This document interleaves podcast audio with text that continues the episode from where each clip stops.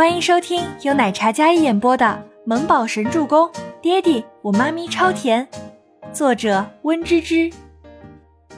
第四百一十集。郑威廉见状，心疼不已，他扶着孟年星的肩膀，稳住他因为虚弱而昏厥过去，然后他抬眸，眼神森冷的看着周伯言夫妻二人。阿姨已经去世了。他在的时候，你们就联起手来欺负年心。要不是你们，阿姨也不会气得伤了身子，也不会病逝。你们现在在阿姨的灵堂，还欺负年心，你们到底要做什么？郑威廉似乎已经看出了什么端倪，但他选择依然站在孟年星这边，与全世界为敌。孟年星本就装的有些站不稳。但听到郑威廉这样维护自己，他强行稳住自己摇摇欲坠的身体。伯言，倪小姐，你们到底要逼我们一家到什么时候？孟德亮一直在沉默。周伯言见孟年星还在反抗，他便在示意 Kevin。Kevin 将手机划过，第二个画面看得不真切，但感觉有荧光在动。接着画面快进，那个荧光停止之后，整个房间亮了起来。护士还有医生进到病房给李兰娣做心肺复苏。这个视频是监控对面的住院部的走廊监控，我想老师应该记得，师娘住院后佩戴了一个手环，那是医院给病人记录病情还有资料信息的手环。荧光纸在黑暗里会有微微的荧光，方便在夜里注意到病人，避免磕碰。在年薪站在门口的同一时间，那荧光在动。周伯言话说完。孟年星整颗心彻底一紧，他感觉浑身冰凉，但却不知该如何辩解。孟年星恐惧的眼神看着站在那里身姿笔挺的男人，孟德亮眼前一黑，他扶住轮椅才没让自己倒下，失望的眼神看向自己女儿，然后抬手就是一巴掌，狠狠甩在孟年星的脸上。你这个畜生，那是你自己的母亲啊！你怎么能眼睁睁的看着他死啊？孟德亮几乎是咆哮的声音，那巴掌力道很大，打得孟年星直接脸都肿得老高。不仅如此，整个身子都被打偏，要不是郑维连护着，他可能直接跌倒在地。孟年星偏过头，然后冷笑一声，内心不仅没有半点后悔，反而更加心如死灰。他冷冷一笑，抬起脸来。头发下那张苍白的脸上，一个明显的巴掌印，嘴角都溢血了。爸，这是您第一次打我，你以前从来没有打过我，因为一个外人的话，你竟然打了我。孟年星嘴角勾起一抹冷嘲的笑，那笑容带着几分癫狂，怒瞪着双眸，像要脱眶而出一般，狰狞骇人。孟德亮喘着气，跌坐回了轮椅上。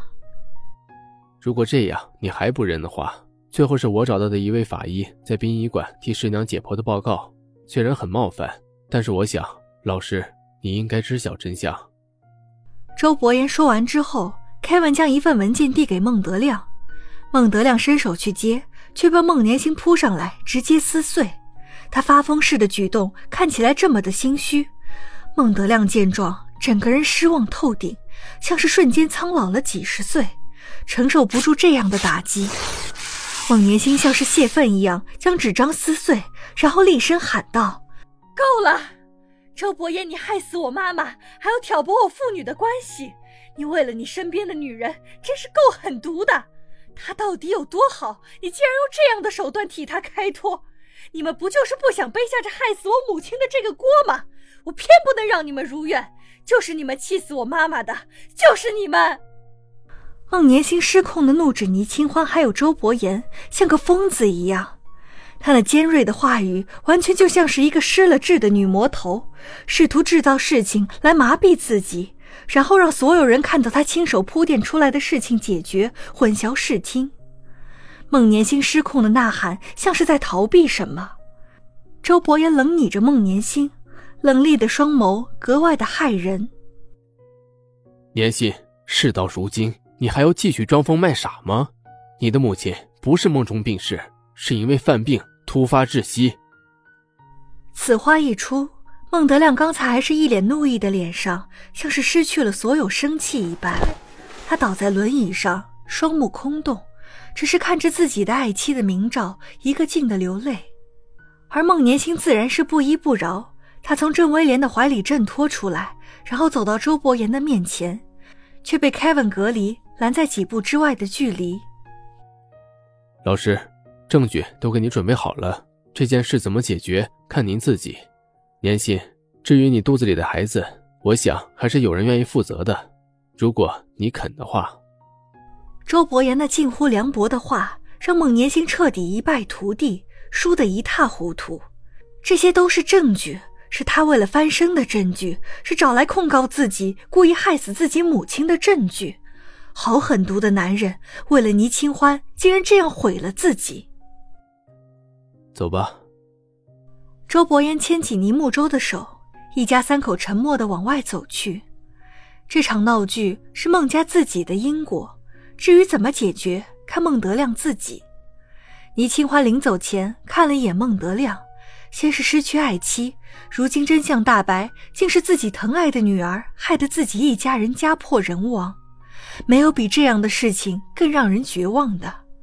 因果报应，如果他们早点放下执念，或许事情不会这样收场。但他们没有，都是在自己的梦里，谁也没有醒，包括李兰娣。或者他自己到死也没有明白，为什么自己的女儿会眼睁睁的看着自己垂死挣扎而蓦然离去。爸，妈妈她本来就时日无多，你知道的。可能是我离开之后，她忽然就发病了。妈妈离开了，我也很痛苦，我也很难过。爸，你不要这样看着我，我不是凶手。孟年星几乎是跪着走向孟德亮的门内。所有的丑陋都被揭发，门外媒体记者被保镖堵得没有一人靠近，哪怕真相就在眼前，周伯言也将真相拦之门外，将一切怎样处理全都交给孟德亮，这是他能为孟家做的最后一件事，从此之后他周伯言再无恩师。